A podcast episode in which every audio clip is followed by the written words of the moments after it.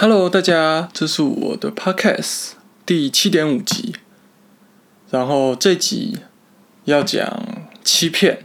先在这里跟大家道歉，就是我本来跟大家说我每个周一会更新，尽量，但是我这礼拜没有做到，因为一些事情，所以我很忙。但是除此之外，今天也要来讲讲一个有关于欺骗的故事，甚至可以说这是欺骗上帝的故事。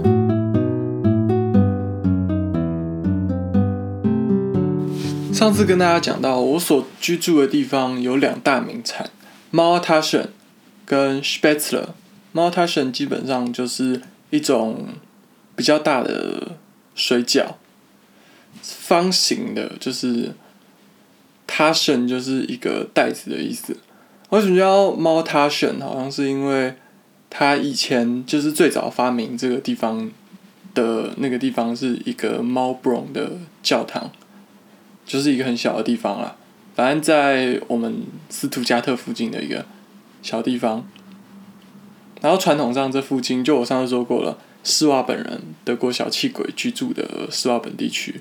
以前最早为什么会这样子发明？我先跟大家讲一下它的外形。它外形就是有点黄色的面皮，然后包着里面一坨有点就是混了很多菠菜泥，所以整个绿绿的的绞肉。就是在毛布隆这个地方呢，有一个修士，然后这个修士有一天他就在路上，就是有那个小偷被人家追的时候，然后就掉了一袋东西，然后那个修士就把它捡回去，然后想说就是上帝赐给他的供养他的东西，然后一打开发现里面除了金银财宝，里面还有一块很好的肉。你知道那个年代物资稀缺，这是十七世纪的三十年战争期间。好，我历史其实不是很好，反正网络上我查到的故事就是这样：三十年战争期间的一个修士，他就这样捡到一块肉，可是他发现一件事，就是那个时候刚好复活节前，基督教有一个斋戒，所以他为了想要在斋戒的时候可以吃这个肉，他就只好把那个肉切碎，切一切，然后他就想说，我不可以被人家发现我在吃肉，那要怎么办？那？你有人会想，那你就躲起来吃就好了。可是就是你知道吗？人家在教会里面总是很难这样躲起来吃，总是会有一些信众啊，或者你其他师傅啊啊，我对基督教名词不是很熟啦，反正意思上大概就是师傅啦之类的，在走来走去，你不能让他们发现嘛。然后你知道以前那种修道院后面都种一堆。蔬菜水果有的没的，像那个高中生物课本里面那个遗传学之父孟德，他就在修道院的后面种豌豆。啊，所以这个人呢，他在修道院后面种了很多菠菜，所以他就把那个菠菜全部挑一挑，然后把它搅碎，搅得绿绿的，然后把肉也切得很碎，就是很像绞肉那种概念，然后把它们搅在一起，他看起来就很像他在吃菠菜泥一样绿绿的。他觉得不行，这样子还是有点太明显了。所以你知道做贼心虚之下，他想啊，不然我。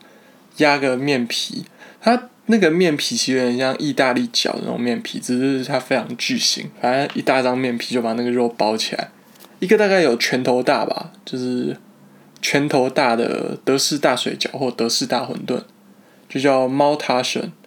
所以有人说它是一个欺骗上帝的饺子，这当然只是这个由来的其中一种说法。也有人说它其实是有一些其他的由来。不过也有人说，这个东西是一个叫 Margaret Maltash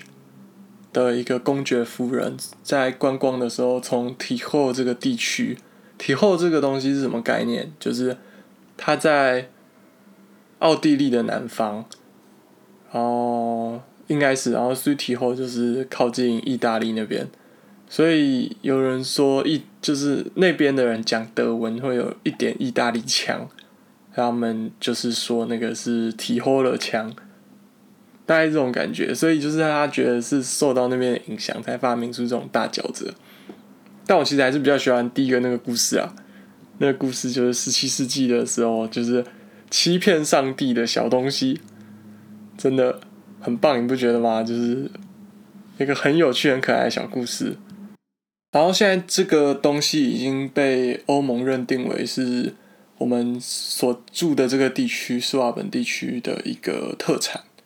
它是有认证的特产。当然，就是有些意大利人会就觉得啊，你就是大饺子而已啊。但是你不可以这样，你会生气，你知道吗？人家会生气，就是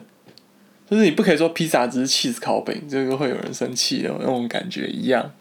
我个人是蛮喜欢吃这种东西的啦。然后我们这个地方的，就是肉铺里面，他们也都会制作这样子的猫塔参，你回去就可以煮。然后我比较喜欢的煮法是，它传统上就是煮熟以后要配洋葱酱。但我自己比较喜欢一个煮法，是我以前有一次在餐厅吃到的，它是把这个大馄饨切片以后，沾一点蛋液，然后去煎炒，然后跟青葱一起炒，我觉得味道很棒。反正这就是一个配葱很棒的东西。这个东西它对于我们这个地域的代表性，刚刚讲到一半，就是它已经成为这个地方的代表，像是。在福斯汽车城，福斯在北德，它总部在北德，但是福斯底下有几个品牌，有奥迪，然后有那个保时捷跟福斯，主要就是这几个嘛。所以北德那边最有名的名产就是 Currywurst 咖喱咖喱香肠。这咖喱香肠下一次在香肠特辑的时候，会再跟大家介绍一次。然后南方的奥迪，奥迪在巴伐利亚，它在 Ingolstadt 在巴伐利亚的地方，所以这个地方的特产就是白香肠。他们就出了两个产品，叫福斯咖喱香肠跟奥迪白香肠。然后还有第三个产品就是保时捷的 m o t a t i o n 然后这个东西你在福斯汽车城，就是他们其实是福斯总部的员工餐厅吃得到以外，你在这边。保时捷博物馆一楼的给观光客吃的餐厅，或他们洽公吃的餐厅，里面也有这道，就是斯图加特车厂保时捷的保时捷猫塔神。我想大家如果来自由行的话，一定会来参观宾士跟保时捷。如果路过这附近的话，所以你就可以在这个时候体会一下这个美食。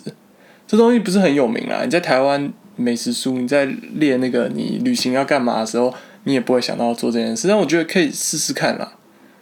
就是试试看。然后接下来讲下一个东西，下一个东西叫做什么？下一个东西叫做 Spätzle。Spätzle，嗯，有人翻 Spätzle，有人说它是一种鸡蛋面。它的做法大概就是有混鸡蛋的面团，有点糊状那种面团，然后你要把它放在木板上。然后用一根棒子，就有点像木块那种棒子，给它这样子把那个面团分成一条一条细细的，然后往水锅里面丢，然后它就会形成一条东西，就像刀削面，但是那个面更软，所以你只要用木棒就可以把它从边缘一块一块削下来，